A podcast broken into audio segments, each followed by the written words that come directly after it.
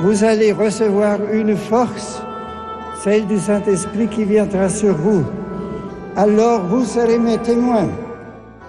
Le 11 octobre 1962 s'ouvrait solennellement dans la basilique Saint-Pierre de Rome le second concile du Vatican. Le frère Pavel, dominicain, commente pour nous les documents conciliaires.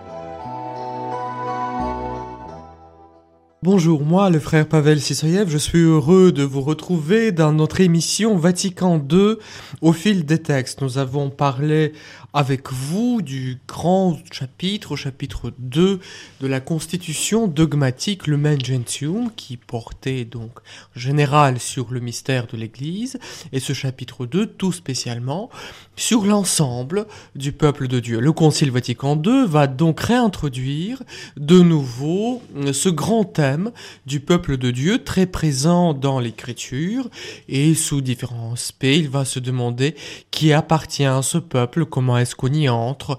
Comment est-ce que cette appartenance se manifeste-t-elle? Peut-on dire que les chrétiens non catholiques ou que les non-chrétiens appartiennent ou sont ordonnés à ce peuple de Dieu? Et aujourd'hui, nous entrons avec vous dans le chapitre 3 qui va parler plus spécialement d'un aspect beaucoup plus particulier de cette vie du peuple de Dieu, qui est la constitution de l'Église et tout spécialement de, de l'épiscopat. En effet, très souvent dans notre vision de l'Église, lorsque nous posons la question, c'est quoi l'Église? C'est qui l'Église? Nous pouvons dire assez spontanément, bah, l'Église, c'est le pape, ce sont les évêques, ce sont les prêtres, c'est le clergé, bah, il y a aussi les, les baptisés. En réalité, cette vision, la réduction de l'Église uniquement à l'aspect hiérarchique, a quelque chose d'assez pauvre. Autant il est vrai, il est juste de dire que l'Église a besoin d'hiérarchie. Nous avons besoin euh, des évêques, nous avons besoin des prêtres, nous avons besoin des ministres de la parole de Dieu, des sacrements, du, gouvernement euh, divin pour son peuple. Autant il convient que, que nous nous rappelions que les ministres sont les ministres de euh, quelqu'un et de d'une institution plus grande. On n'est jamais ministre de, de soi-même. Donc il convient de, de nous souvenir que les ministres sont les ministres du Christ qui, par eux, se met de nouveau au service de, de peuple de Dieu. C'est-à-dire l'hierarchie ces principes sacrés euh, de la vie ecclésiale n'ont pas de sens qu'en tant qu'ils établissent le rapport d'un côté entre le Christ, l'unique rédempteur, l'unique sauveur, celui par qui euh, nous vivons en tant que chrétiens, celui de qui nous recevons notre être même euh, de chrétiens, et de l'autre côté, donc ce peuple de Dieu qui, qui est nourri, qui est fortifié par l'enseignement du Christ, par les sacrements, par le gouvernement euh, du Christ. Donc si le Christ Seigneur va instaurer, établir, euh, instituer les ministres, il le fait en vue de service de, de son peuple. Donc de son vivant, nous le voyons, durant son ministère terrestre, le Christ va le Christ va former certains de, ses disciples pour qu'ils puissent se mettre à leur tour au service de cette communauté qui est formée par l'enseignement du Christ et par ses gestes sauveurs. Comme disent les pères conciliaires au début de, notre paragraphe 18 qui, qui nous intéresse aujourd'hui, le Christ Seigneur, pour assurer au peuple de Dieu, les pasteurs, et les moyens de sa croissance a institué dans son Église des ministères variés qui tendent au bien de, de, tout le cœur. En effet, les ministres qui disposent du pouvoir sacré sont au service de leurs frères pour que tous ceux qui appartiennent au peuple de Dieu et jouissent par conséquent en toute vérité de la dignité chrétienne parviennent au salut dans leur effort commun, libre et ordonné vers euh, une même fin. L'hiérarchie de l'Église, c'est un moyen pour le Christ de continuer de servir son peuple. Et là, nous découvrons quelque chose d'extrêmement profond et de très important, très lié aussi au mystère que nous sommes en train de vivre durant euh, ces, jours saints. La seigneurie du Christ, euh, la maîtrise, la domination qu'il exerce sur son peuple, c'est la seigneurie de service. Le Christ entre à Jérusalem, acclamé euh, par la foule, euh, pourquoi pas uniquement pour régner d'une manière humaine, mondaine sur ceux qui l'acclament, pour se mettre à leur service. Il entre avec cette humilité, cette douceur qui va le mener jusqu'à la passion, jusqu'à la croix. Elle va donner sa vie pour le salut de tous ceux qui veulent le recevoir. Le Christ se fait serviteur de tous, se fait le serviteur de plus humble de, ses frères. Le ministère du Christ, c'est d'être serviteur du salut de, de tous les hommes. Et c'est ce ministère qu'il va communiquer, qu'il va donner à ses apôtres, à ses envoyés, qu'il va donner à, à ce que vont devenir les évêques et les prêtres afin qu'ils continuent cette seigneurie, la seigneurie du, service. Chaque fois quand nous voyons dans l'Église qu'une institution de puissance, cela signifie que notre regard a besoin d'être radicalement converti. Contemplons ce mystère du Christ qui entre librement et doucement dans, dans le mystère de sa passion pour donner sa vie pour notre salut. Et c'est là, dans ce mystère de la croix, que nous allons découvrir la source et le sommet de ce qu'est le ministère épiscopal, le ministère hiérarchique dont parle le Concile dans ses chapitres.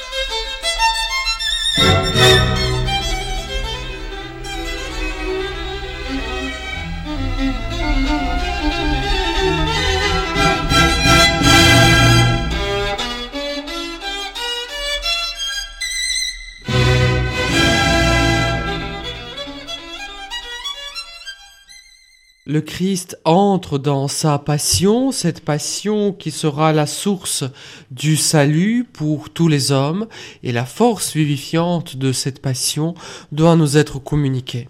Pour que ceci puisse se faire, le Christ va choisir certains de ses disciples qui vont partager son ministère, qui vont partager son service. À la suite de Jésus, des hommes vont tout quitter pour se mettre au service de leur frères pour leur communiquer cette vie divine que le Christ nous a donnée.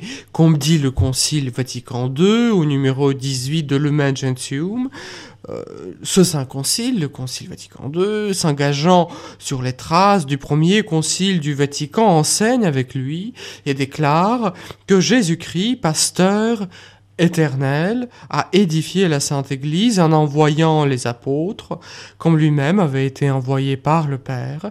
Il a voulu que les successeurs de ces apôtres, c'est-à-dire les évêques, soient dans l'Église pasteur jusqu'à la consommation des siècles, et pour que l'épiscopat lui-même fût un et indivis, le Christ a mis Saint Pierre à la tête des autres apôtres, instituant dans sa personne, en principe, un fondement perpétuel et visible, d'unité, de foi et de communion.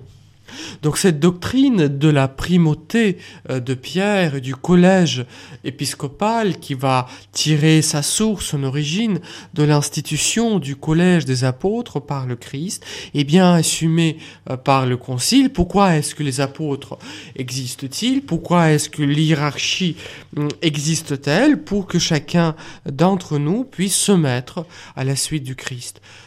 De quoi avons-nous besoin pour le faire? Bah, Tout d'abord, il faut que nous ayons entendu parler du Christ. Nous avons besoin de de la prédication apostolique. donc les apôtres vont transmettre cette euh, prédication. Nous avons besoin aussi des sacrements qui vont nous donner la grâce de vivre de, de l'union intime avec le Christ dans l'Esprit Saint à la gloire de Dieu le Père. Nous avons besoin aussi des pasteurs qui vont nous guider, pas uniquement nous rassembler, mais nous guider vers cette fin de notre vie, qui est le royaume euh, de cieux, qui va sera réalisé à la fin, à, la fin des temps.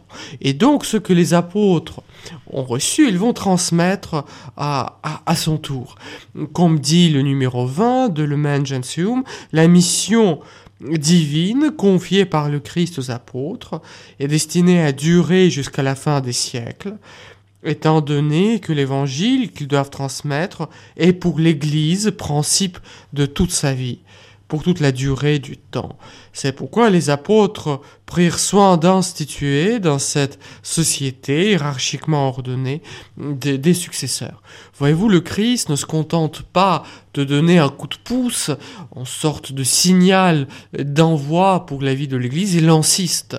Il insiste directement et immédiatement par sa grâce, il insiste aussi par toute la richesse des médiations que lui-même a instituées dans l'Esprit Saint et selon la volonté du Père, pour que nous puissions vivre de, la communion avec lui. Les apôtres vont transmettre la mission que même ont, ont reçue hum, à des évêques qui feront participer à leur tour euh, les prêtres les diacres des différents aspects de, leur mission. Et c'est ici que, se trouvent des aspects relativement nouveau de l'enseignement du Vatican II. Plutôt, euh, ce dernier concile va trancher euh, sur une question théologique qui a été débattue. C'est une fameuse question de la sacramentalité de, de l'épiscopat. Voilà en quoi, en quoi elle consiste.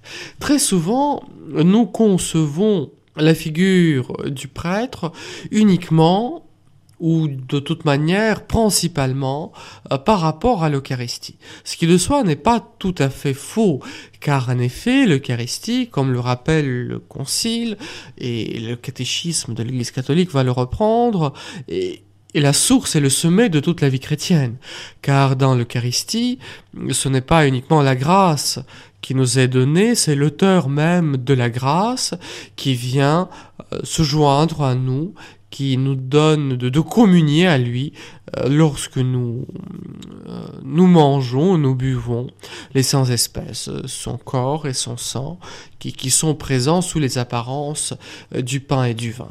Mais si nous réduisons le sacerdoce uniquement à l'aspect célébrer la messe, nous voyons qu'il nous est très difficile de penser euh, qu'est-il de particulier dans, dans l'épiscopat.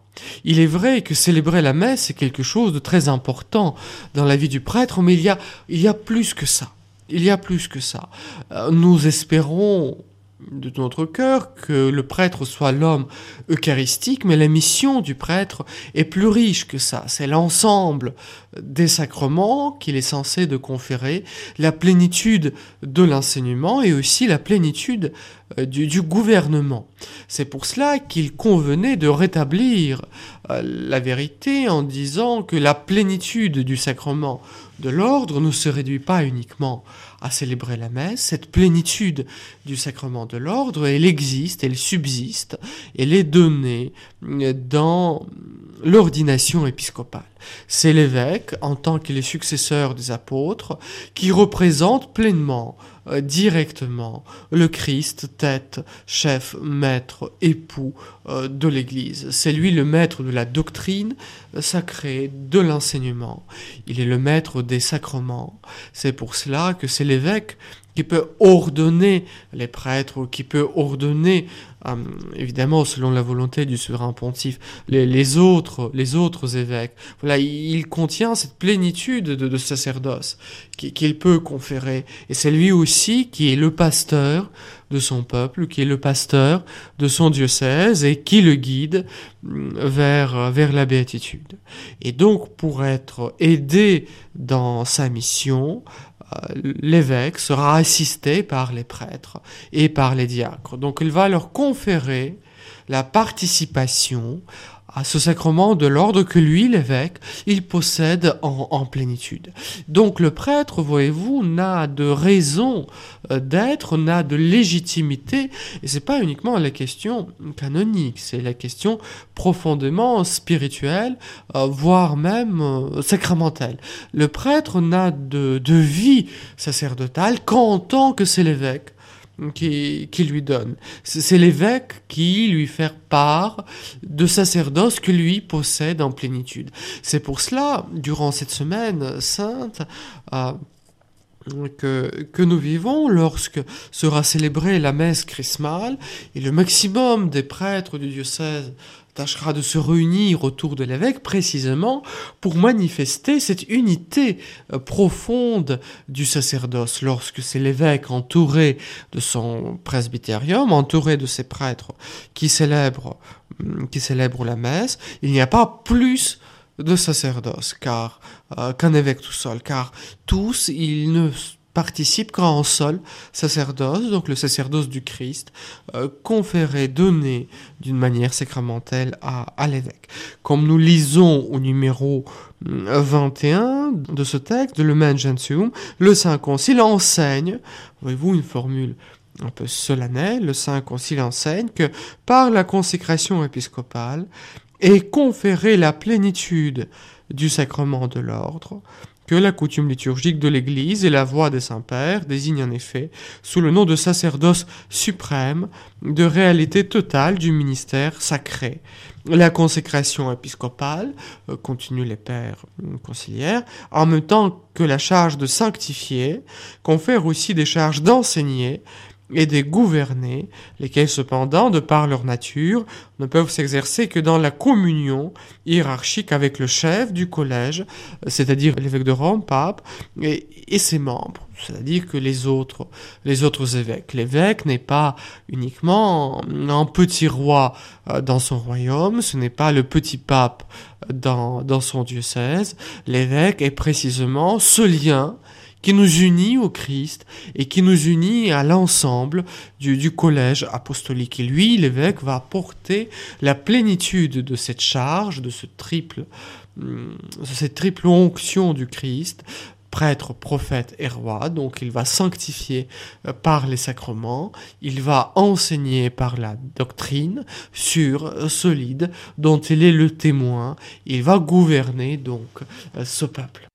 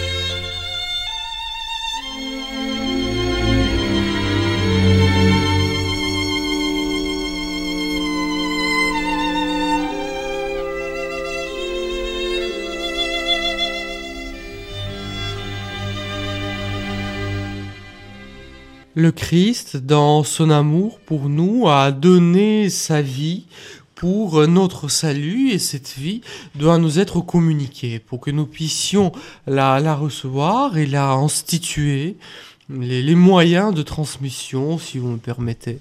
C'est cette expression tout à fait inappropriée, entre autres, pour que le peuple de Dieu constitué par le sacrifice pascal du Christ puisse vivre de sa vie, il a institué euh, une structure euh, hiérarchique.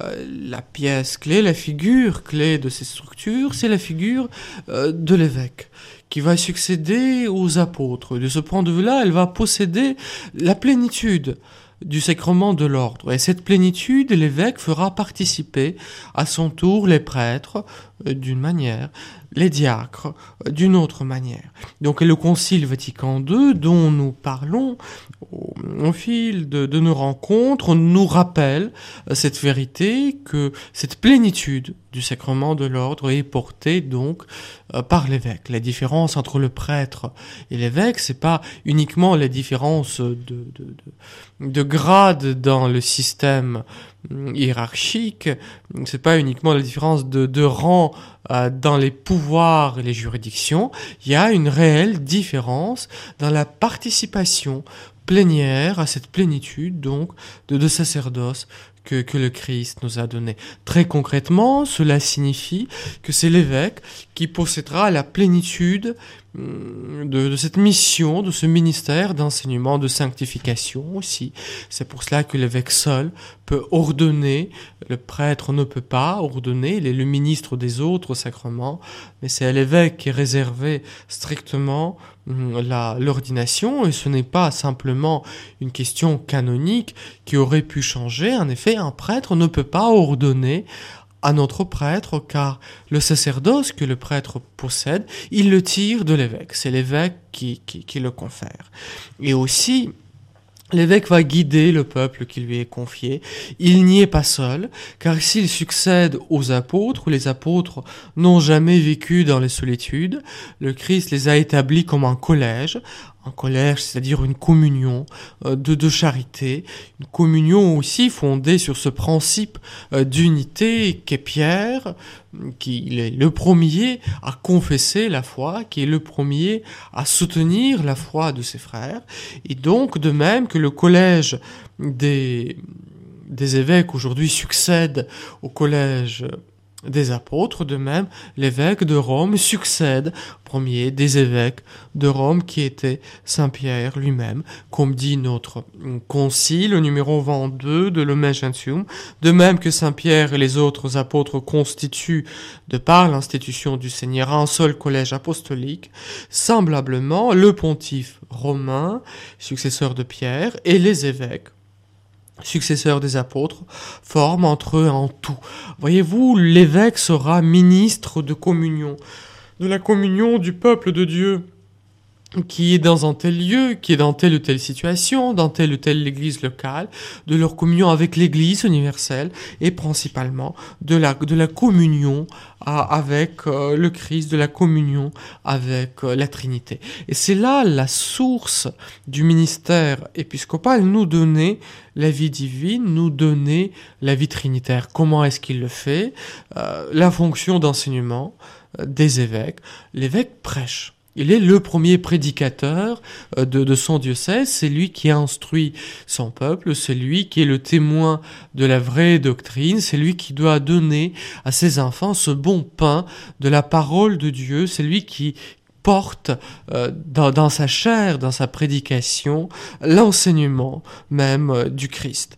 Et donc, unis au souverain euh, pontife, les, les, évêques vont exercer le magistère euh, de l'Église. Et ce magistère évidemment sa forme suprême, euh, infaillible, qui est bien le concile, uni par le pape, convoqué par le pape, approuvé par le pape, et aussi lorsque le pape va ex cathedra proclamer les vérités hum, de la foi en communion, et après une longue consultation des évêques du monde. Donc voilà, l'évêque enseigne. Soyons attentifs à l'enseignement que nos évêques euh, ont à nous donner. Ils ont à nous communiquer la parole de vie, à nous de, de, de la recevoir. Et si nous ne voulons pas entendre ce que nos pasteurs ont à nous dire, nos pasteurs peuvent être réduits par euh, le respect des hommes, et les hommes c'est nous, par notre faux respect, une sorte de, silence qui serait extrêmement dommageable euh, pour notre lucidité, pour, euh, pour notre salut. Il y a à côté de cette fonction d'enseignement la fonction aussi de sanctification que les évêques exercent. Ils prient pour nous, ils célèbrent la liturgie des heures, pour nous ils célèbrent les, sacrements. Ils sont les ministres privilégiés euh, de la confirmation. C'est eux qui, qui ont reçu en plénitude le don du Saint-Esprit vont le conférer à, à des confirmés. C'est aussi en communion avec eux que les prêtres vont exercer le ministère de la réconciliation.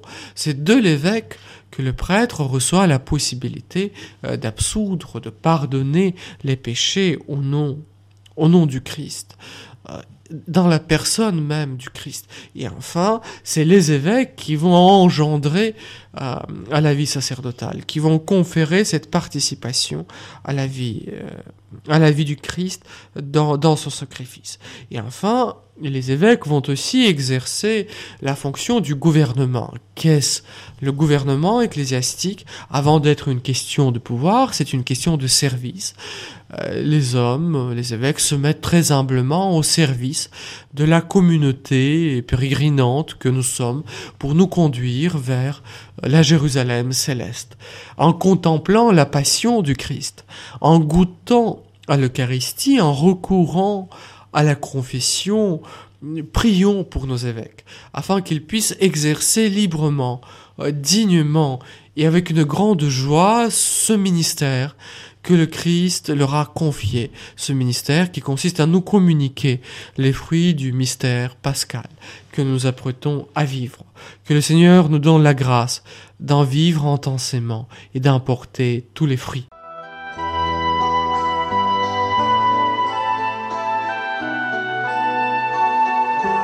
C'était le frère Pavel, dominicain, qui commentait pour nous les documents du Concile Vatican II.